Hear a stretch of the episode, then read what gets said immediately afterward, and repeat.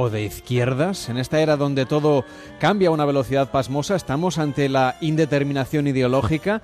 ¿Puede que pronto ser de derechas o de izquierdas sea una etiqueta que se nos quede corta? El mundo está cambiando y nosotros con él. Hoy se lo vamos a preguntar a Rubén Ruiz Rufino. ¿Qué tal? Muy buenas noches. Buenas noches, Carlas. Es profesor de política comparada en el King's College eh, de Londres, que es una institución muy importante a nivel internacional y que además, pues desde los últimos años ha ido analizando el estado de la democracia en España. Vamos a empezar por ese punto. ¿Qué tal está la situación democrática en España, en nuestro país? Ahora mismo tenemos un sistema político comparable con los estándares de otras eh, democracias maduras que tenemos en nuestro entorno, en, el, en lo que sería el hemisferio occidental de nuestro planeta? Sin duda, y además es una, es una democracia eh, que está muy arraigada, o sea, en, tanto desde el punto de vista de los ciudadanos como desde el punto de vista de las instituciones. Eh, no hay que olvidar, Carlos, que una democracia sobre todo es un sistema donde los ciudadanos pueden echar a los gobernantes cuando están descontentos con ellos o pueden premiarlos y, y, por el tanto otorgarles su confianza una vez más para que sigan gobernando. Y esto en España ha pasado con, con bastante frecuencia. Empezó, tuvimos primero a, Adolfo Sárez, luego tuvimos a Felipe González, luego cuando nos cansamos de Felipe González volvimos a Aznar, cuando nos cansamos de Aznar tuvimos a Zapatero y ahora tenemos a Rajoy y ahora estamos en un quizás en un pelín de momento de incertidumbre política con este supuesto cambio de sistema de partidos, pero en realidad el sistema funciona. Y la democracia en España tiene sus luces y sus sombras, y, ya aprovecho para, para pues un poco para, para, explicar que esto es un tema que está muy, muy bien elaborado en el informe de la democracia 2016 que dirigí para la Fundación Alternativa este año y que tiene debilidades y fortalezas, ¿no? como en todos los sistemas democráticos del mundo.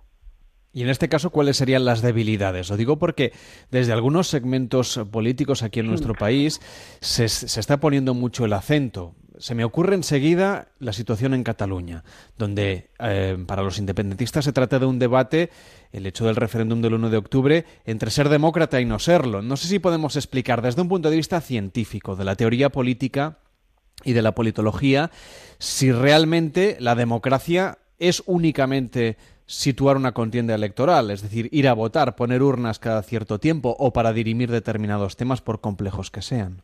O sea, la, democracia es un sistema sobre todo para seleccionar líderes, pero la democracia también sirve y de forma muy efectiva para resolver conflictos.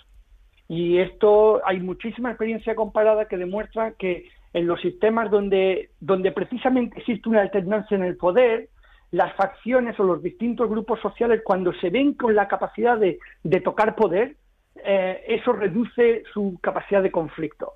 El tema de Cataluña es un poco más complejo, porque el tema de Cataluña tiene que ver con tensiones institucionales que tienen, que además que tienen que ver con, con nuestro pasado constitucional y que además se conjugan con un momento económico cuando emergió allá por 2008-2010 eh, complicado. Y todo eso generó todos estos niveles de polarización que se han observado en, en, Cataluña. Pero en realidad la democracia como sistema político es un sistema muy eficiente para resolver conflictos y de hecho cuando hay tensiones territoriales, por ejemplo en el Reino Unido hubo recientemente una tensión muy importante con Escocia se resolvió yendo a las urnas, diciendo a la gente, veamos cómo se vota y veamos cuál es el, y veamos cuál es el, resultado.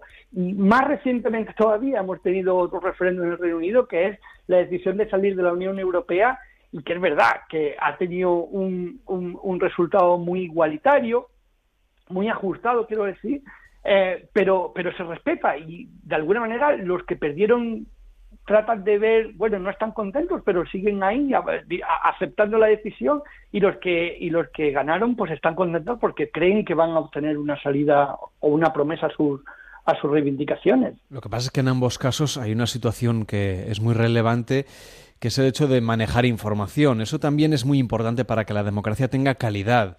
Si se acude a, a unas elecciones, sea unas elecciones del tipo político convencional que sea, sea un referendo, hay que eh, acudir con argumentos basados en la realidad y sin intentar manipular los hechos aportando datos que sean falsos. ¿Hasta qué punto es relevante que eso sea así? Lo digo porque en el caso del Brexit y del Reino Unido, incluso hoy hemos sabido ¿no? que las aportaciones netas del Reino Unido a las instituciones europeas son más o menos la mitad de lo que los partidarios del Brexit han venido defendiendo, tanto en la campaña como incluso después de, de, asumido su objetivo, en este caso, en el referéndum de hace un año, un año y un poquito más. Esto, esto es totalmente cierto. Eh, y la campaña de Trump estuvo basada también en un montón de, de, informaciones del día a día que, que, que, salían, pero tenían que ser desmentidas al día siguiente en la campaña del Brexit, la propia Oficina de Estadística del Reino Unido tuvo que emitir un,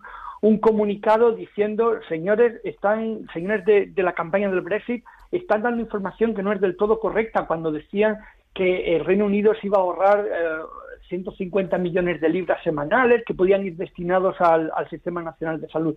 Todo este tipo de información, efectivamente, para que una, una democracia sana es una democracia donde, donde, la gente está bien informada.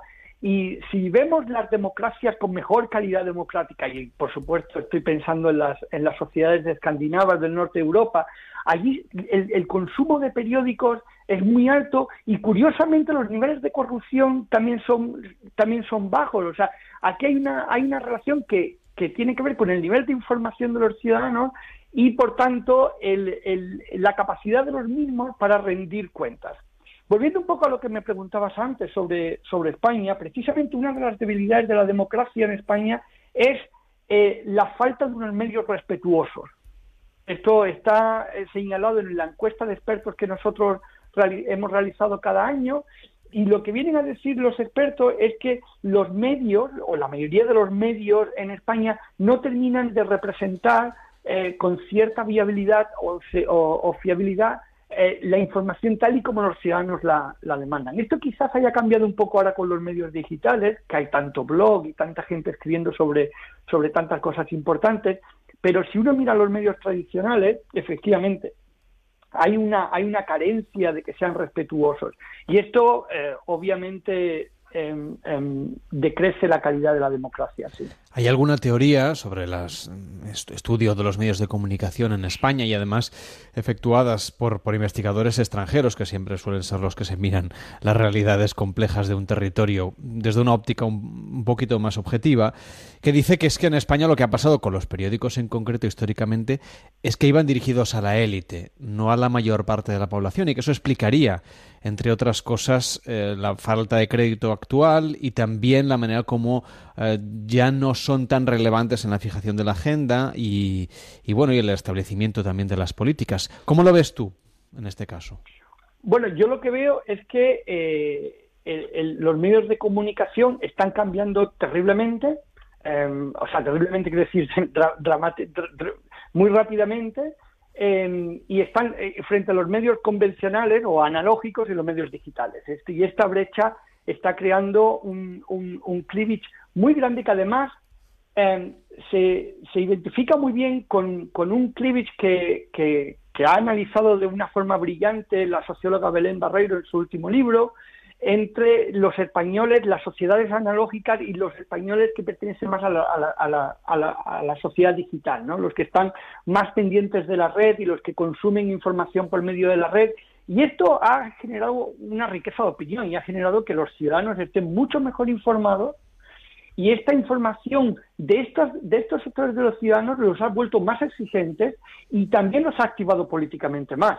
Entonces, es verdad que quizás antes los medios eh, representaban a, a una élite, pero con el Internet eh, la apertura de diversos canales de información ha permitido que mucha más gente esté accediendo a mucha más información, que puede ser buena o puede ser mala, ¿eh? Pero el nivel de información de, la, de, estos consumidores digitales es muy alto. En este caso, volviendo al tema central que tenemos esta noche sobre la mm. mesa, el eje izquierda-derecha, ¿tiene sentido hoy en día, en el siglo XXI, donde, como decías, vamos bebiendo de varias fuentes informativas y la gente también va bebiendo de varias influencias políticas?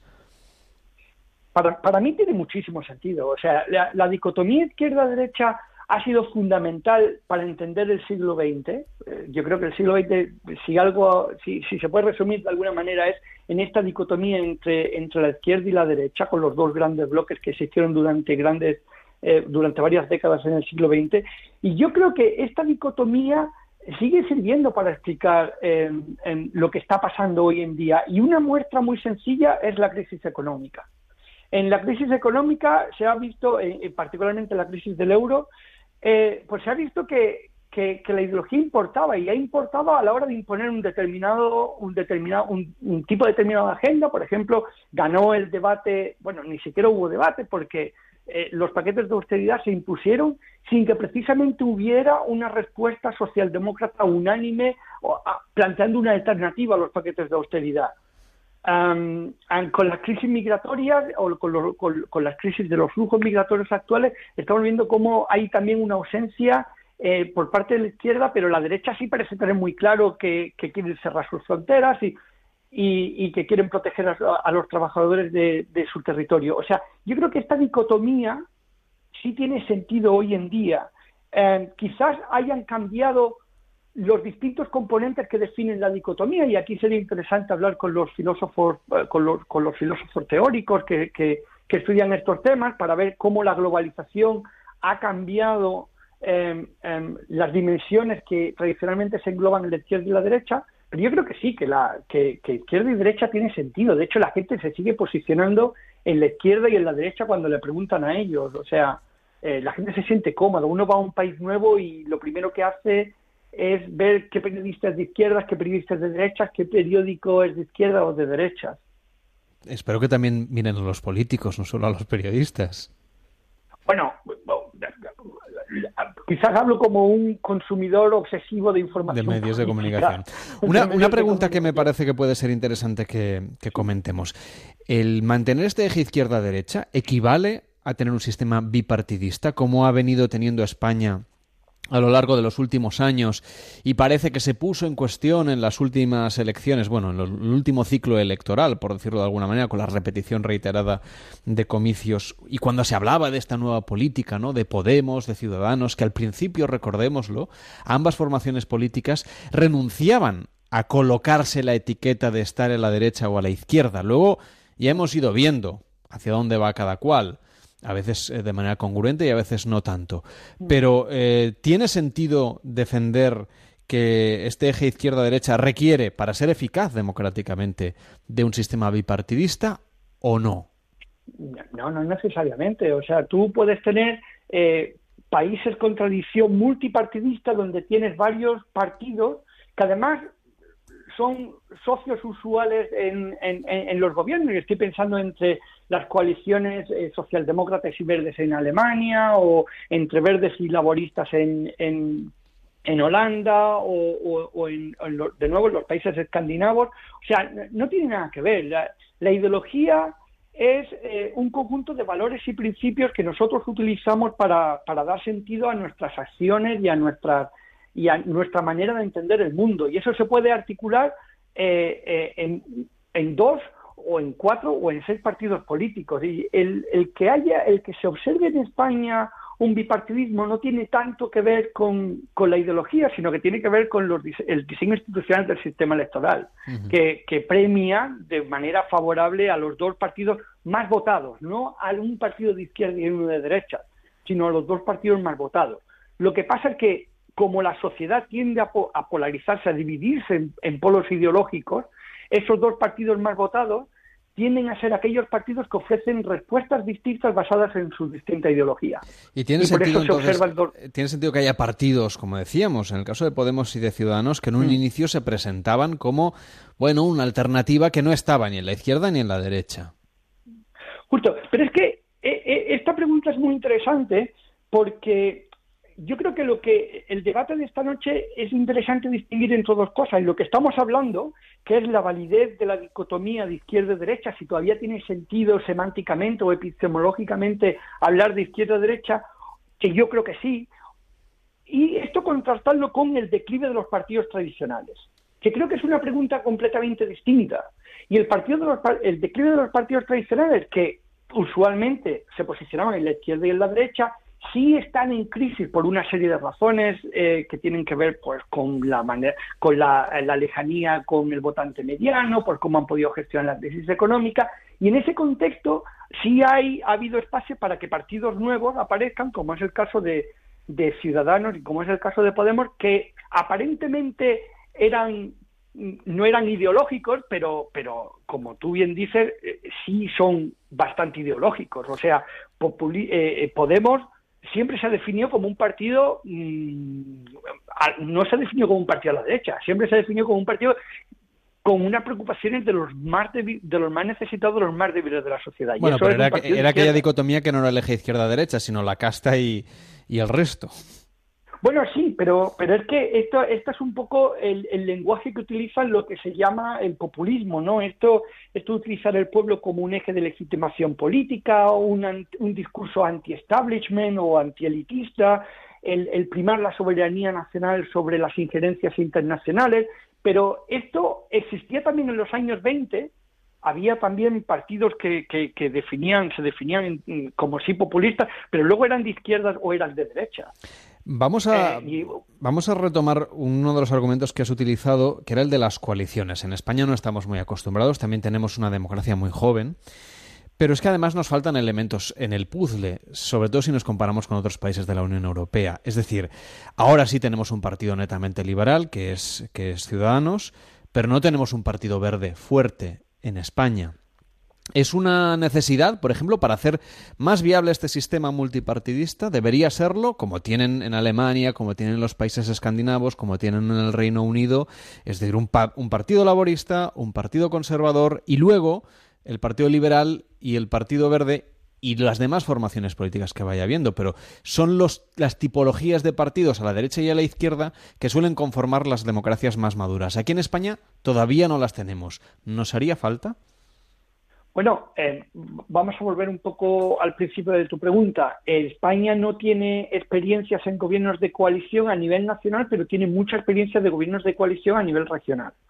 O sea, sí sabemos cómo funcionan los gobiernos de coalición en España. Lo que pasa es que no se han dado las condiciones para que nosotros lo observemos una experiencia eh, coalicional a nivel nacional, pero a nivel regional sí han existido. Con respecto a los partidos verdes, Tradicionalmente, el partido o las sensibilidades más ecologistas se han sentido representadas en, Izquierda Unida y ahora Equo ha conseguido un, escaño, pero el que tenga mayor o menor éxito depende de las demandas de los ciudadanos. De momento, si no hay un partido verde que se presente a los ciudadanos con una serie de eh, em, em, propuestas, eh, atractivas y, que, realmente atraigan a determinados electrodos que pueden que estén ahí, em, no van a tener éxito. en las últimas elecciones el Partido Animalista Parma obtuvo una cantidad enorme de votos, muchísimos votos, pero también hay que tener en cuenta los Sí, ahí volvemos a la ley DONT y, los límites, claro, los límites y no vamos a abrir otra vez ese debate porque, porque requiere, digamos, de una tertulia en sí mismo. Bueno, pues la verdad es que temas de interés tenemos muchos encima de la mesa a esta hora en Noches de Radio. Muchísimas gracias por estar con nosotros y por acercarnos a esta realidad. Un abrazo hasta el Reino Unido. Muy buenas noches. Son la... Es, la... es la 1 y 32, las 12 y 32 en Canarias, nos dice DS. En España Da igual a quién votes, mucha charla y poca acción, muchas promesas vacías. ¿Realmente cuenta nuestro voto? Es una pregunta interesante. Esta la vamos a trasladar después de una pausa aquí en Noches de Radio. Antes, una nota de voz de Carlos que nos la manda desde Madrid al WhatsApp de Noches de Radio 676 760 908 676 760 908. Buenas noches, Carlos Lamela. Aquí un madrileño tocayo tuyo, también Carlos. Hace tiempo que quería mandarte un mensaje porque me parece que es uno de los mejores programas que ha hecho Onda Cero en esta franja horaria. Sobre el tema de hoy, en política, yo quiero decir pues que realmente en España lo importante es eh, que se quite ese para ponerme yo. A nadie le importa o le interesa los, los, temas de interés general de España. Entonces, tenemos políticos mediocres que únicamente miran por, por su puesto, por mantenerse ellos en, el poder, por tener todo lo que les permite tener el poder le hace dinero, influencias, etcétera, y nadie le importa el interés general. Y en cuanto a derechas e izquierdas, yo quiero que al final no importan las ideologías, importa mantenerme en el poder y el quítate tú para ponerme yo. Muchas gracias y felicidades por el programa. Ojalá te pongan para todo el año. Un abrazo, tocayo. Participa en Noches de Radio. Envíanos tu nota de voz por WhatsApp al 676 760 908. 676 760 908. Y ya puede disfrutar de la increíble linterna táctica Commander XL, la que utilizan las fuerzas y cuerpos especiales de muchos ejércitos y la policía de Estados Unidos. Hasta ahora solo estaba disponible para ellos, pero ahora, gracias no puede ser de otra manera, a publi.com, usted puede beneficiarse de todas sus ventajas. Solo la puede adquirir llamando ahora a publi.com. Ahora al 902-180-190. Ramiro López, ¿qué tal? Buenas noches. Buenas madrugadas, un saludo con muy cordial, Javier. Bueno, a ver, yo la Commander me trae loca este verano, me trae loco este verano. ¿Cómo es? ¿Cómo es? Explica bien cómo es esta Commander XL. Pues mira, es la mejor linterna que nos hayamos podido imaginar, es muy pequeña, resistente, de un acero inoxidable ultraligero, pero mira, soporta hasta que le pase un tanque por encima sin que sufra ningún daño. Es tremendo. Que ¿eh? tú te enfadas con ella, la puedes tirar desde más de 20 metros de altura, que no pasa absolutamente nada. Y en cuanto a, fuerza y resistencia, pues mira, aguanta un verano en Albacete, con eso te digo todo. que es terrible, eso puedes, claro, o Córdoba, te puedes imaginar. o Toledo, que tampoco está mal, ¿no? Madre mía. Oye, la puedes congelar y sigue funcionando. Es recargable hasta desde el coche con una carga de larguísima duración. Ajá. ¿Y por qué es táctica? ¿Por qué le pues, dice táctica? Mira, para que una linterna sea táctica debe emitir un, un rayo sólido de luz de 60 lúmenes por lo menos, ¿no? Sí. Y la comanda supera todas gracias a un sistema de tecnología militar de vanguardia y un exclusivo sistema de ultra brillantes que proporciona una luz que brilla hasta 900 lúmenes, ¿no? Qué bárbaro. 10 veces más que la mejor linterna táctica, ¿no? Esto hace que sea visible pues a más de 2 millas náuticas. Bueno, que es un faro. Faro, faro, prácticamente, más de 3 kilómetros. Sí, sí. Que nos ponemos a estas horas de la noche y nos vemos. Te digo que estoy aquí. Podemos hablarnos por código Morse, Javier. Eso es, como los antiguos, sí señor. Exactamente. Pues ya, dispone de función zoom, anillo de luz roja de emergencia para ser localizado. Y luego lo más importante, tú ves que es una linterna, pero claro, es de las fuerzas especiales que tienen que llevar siempre consigo pues una serie de herramientas mínimas de utilidad para cumplir su misión. y tú no ves nada, pero va dentro del puño un cuchillo, un destornillador Phillips de cabeza plana, abridor de latas, eh, cuchillo dentado, tijeras, removedor de pernios, cortador de cinturón de seguridad y micromartillo por si necesitas romper el parabrisas o, cortar el cinturón de seguridad ante una emergencia. Todo esto es de acero inoxidable. Bueno, vamos, que lleva, lleva la caja de herramientas dentro de la linterna. Un MacGyver, un MacGyver. sale gacheto herramienta. Eso es, la Commander XL. Y háblame del estroboscopio. ¿Qué es? Pues mira, este estroboscopio es una función también ultra rápida de luz intermitente muy potente que ante una posible agresión ciega totalmente al posible agresor, desorientándole poniéndolo en fuga. Es una función ideal para situaciones de emergencia. Yo te aseguro que me lo he puesto y me, he pasado dos minutos y lo único que había era la luz pa, pa, pa, pa, pardeante. Una luz cegadora. Sí, sí, no veía absolutamente nada. Sí, señor. Hay que activar, solamente hay que activar el botón de protección en un momento determinado que sales por la noche, que transitas zonas oscuras o que algún ves a alguien que va merodeando, te, te va siguiendo y que no te fías, no te, te voy a dar una dosis de estroboscopio. Sí, sí, pues ahí lo llevas, ahí lo llevas. bueno, y entonces, ¿por qué me debo comprar ya una linterna Commander XL? Pues mira, por seguridad, por precaución ante una situación de peligro desconocido. No debe faltar en nuestro hogar, en nuestra casa de campo, por supuesto en el coche, en embarcaciones y todos los que realizan actividades al aire libre. Y luego, como es tan pequeña, tan ligera, la podemos llevar en el bolso eh, porque nos sentiremos más seguros. Con Commander XL transformamos la oscuridad de esta noche en casi luz del día. Es como si llegasen los encuentros en la tercera fase y nos iluminasen desde el platillo volante. El pelotazo del verano, la Commander, no está a la venta, solamente se puede adquirir en eh, publi.com llamando al 902 180 190 y en publi.com. Y además supongo que con oferta, Ramiro. Sí, sí, que se den prisa porque se están agotando. ¿eh? Hoy el precio son 99 euros y esta madrugada vamos a poner 50 unidades a tan solo 49 euros y la segunda comanda por solo 30 euros más. Pídala rápidamente. Esta oferta es limitada. Les aseguramos que se agota enseguida. No sé qué es en su Commander. Yo ya me llevo la Commander, querido amigo. 900, 280, 190 publi.com. Ah, y entrega expresa en 24 horas, Ramiro. Un abrazo enorme. Cuídate mucho. Un saludo. adiós. Cada noche en Onda Cero, Noches de Radio. Seguimos debatiendo en Noches de Radio a la 1 y 38, las 12 y 38 en Canarias sobre si tiene o no sentido el eje izquierda-derecha. Le voy a preguntar a Mauricio José Schwartz. ¿Qué tal? Muy buenas noches. Muy buenas noches, buenas noches a todos el público. Autor del libro La izquierda Feng Shui. ¿Qué es ser de izquierdas hoy en día? Ser de izquierdas hoy en día es lo mismo que ha sido siempre. Es creer que eh, la igualdad es, es eh, la condición humana en lugar de la desigualdad, es creer que la justicia es perseguible y que la injusticia no es el estado natural que debe mantenerse y que la solidaridad es mejor que la caridad. Son los tres elementos clave que han distinguido a la izquierda eh, respecto de lo que llamamos en términos generales la derecha. Es una visión de la humanidad distinta a la que había antes de la invención de la izquierda, antes de la Revolución Francesa, antes de los enciclopedistas, cuando se consideraba que la desigualdad la había implantado Dios, que los reyes eran reyes porque Dios los nombraba, porque eran tenían el mandato divino, la soberanía, y que por lo tanto toda injusticia era era aceptable porque era el designio superior y que, por supuesto, la caridad de los ricos por los pobres era la única forma de paliar las injusticias y las graves desigualdades del mundo. Esa es la diferencia clave. Lo demás son formas y procedimientos para buscar esos, esos objetivos. ¿no? ¿Y tiene sentido hoy en día que todavía exista este eje ideológico tradicional?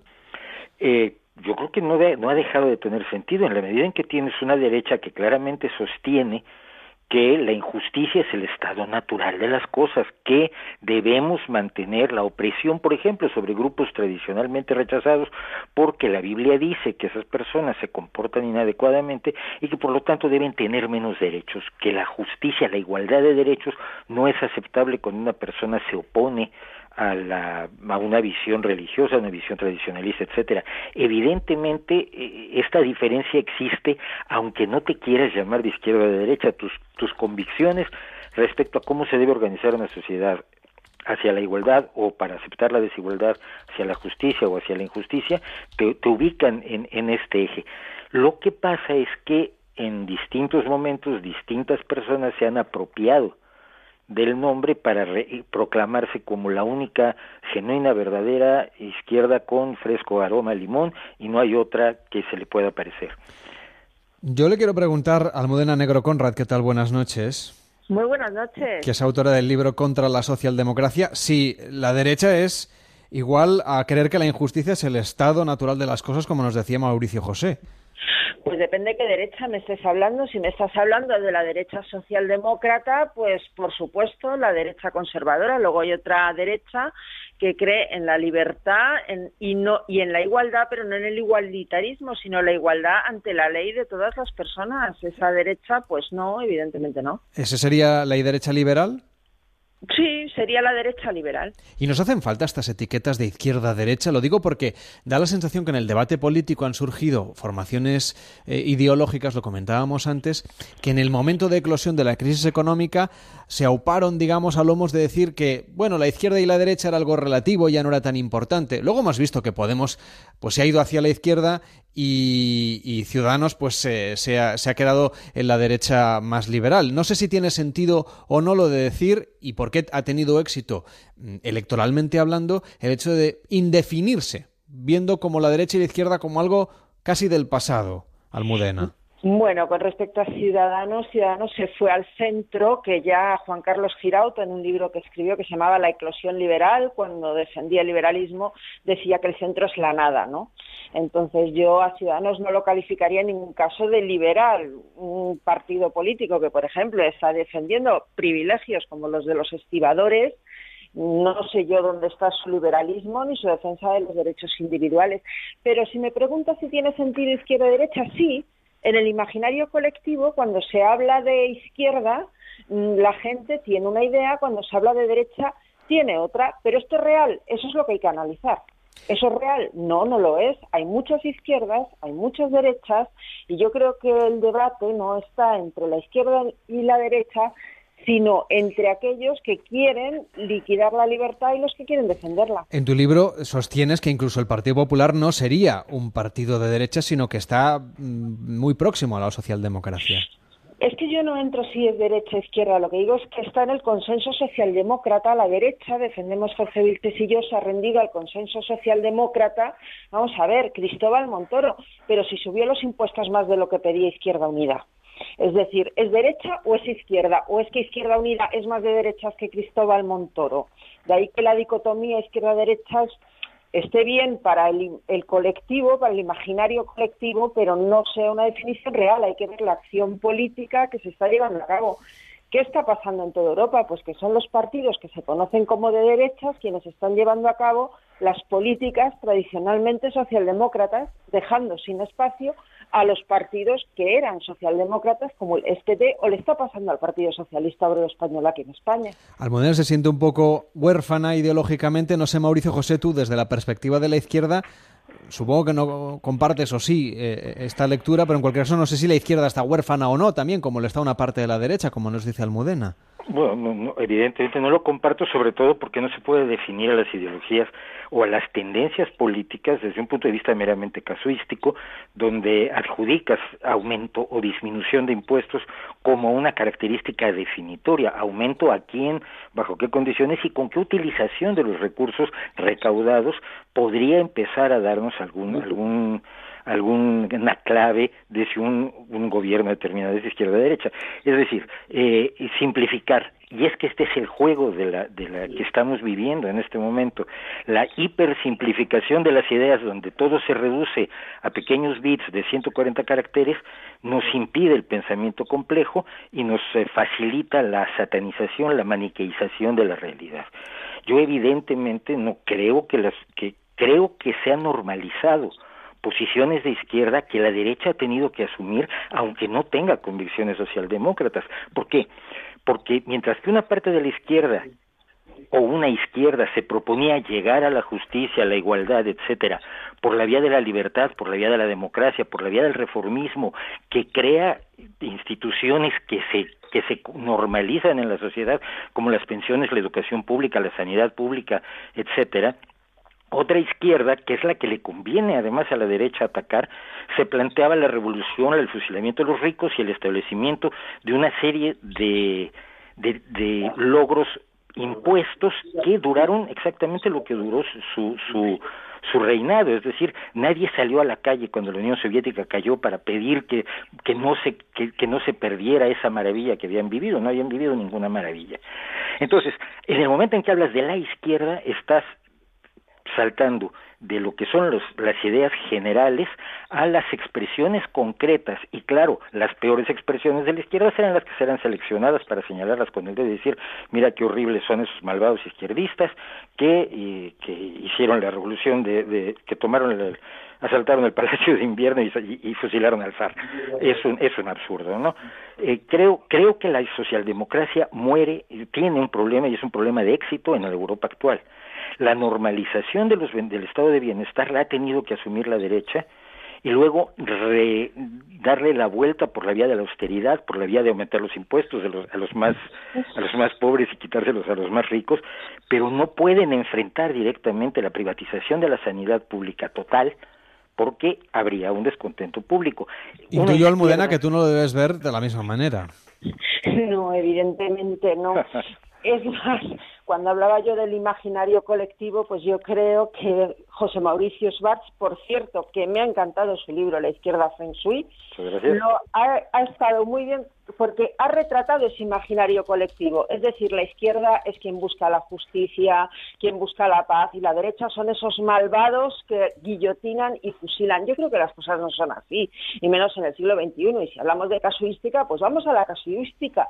no, yo digo que no hay que hablar de casuística. Todos los partidos donde se ha establecido el socialismo lo que ha habido es hambre, crimen y miseria. Eso es casuística. Pero es que es más, si hablamos de políticas conservadoras, yo estoy hablando de política, bien, hablemos de la seguridad social. Por ejemplo, ¿quién la crea?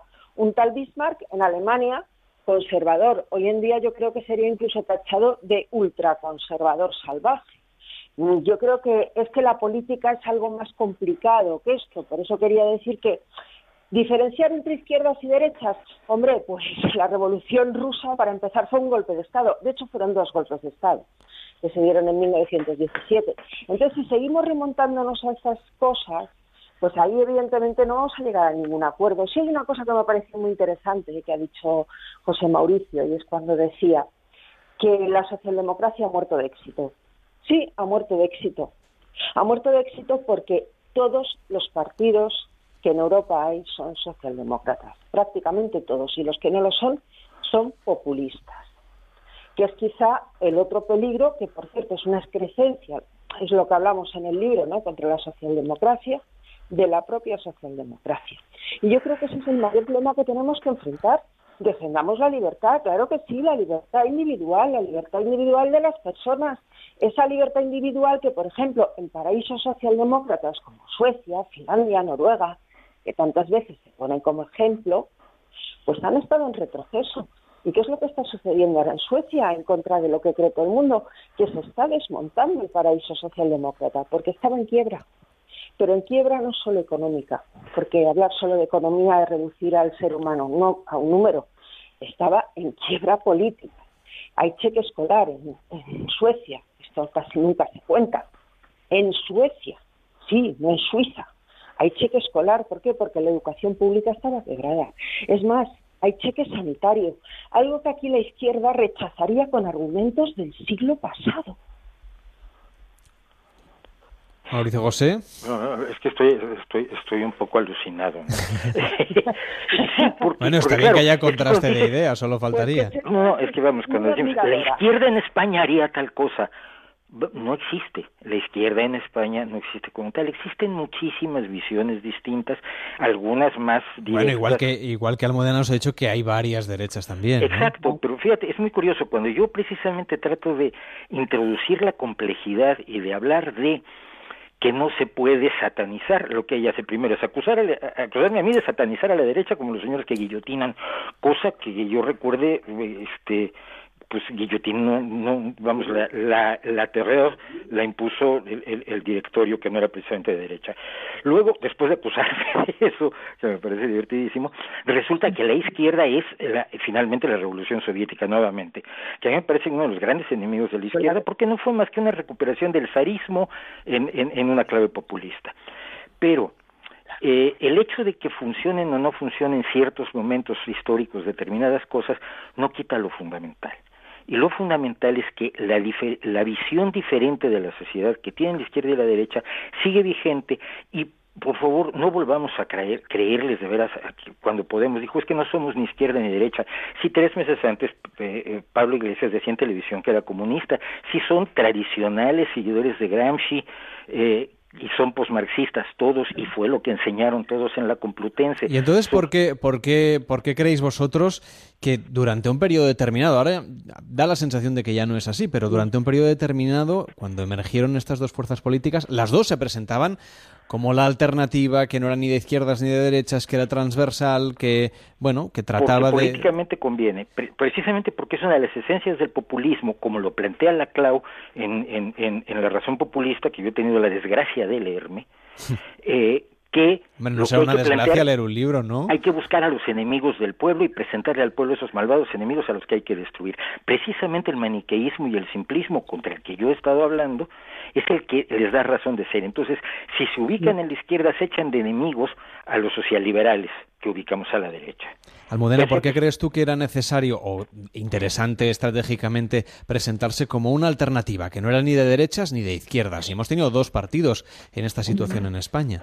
Lo que pasa es que yo creo que cada uno de estos dos partidos tenía sus motivos. Eh, coincido con lo que acaba de decir José Mauricio del populismo de Podemos, que además el populismo, Podemos además ni siquiera es un partido como lo son el resto de partidos, es un partido en movimiento, son confluencias.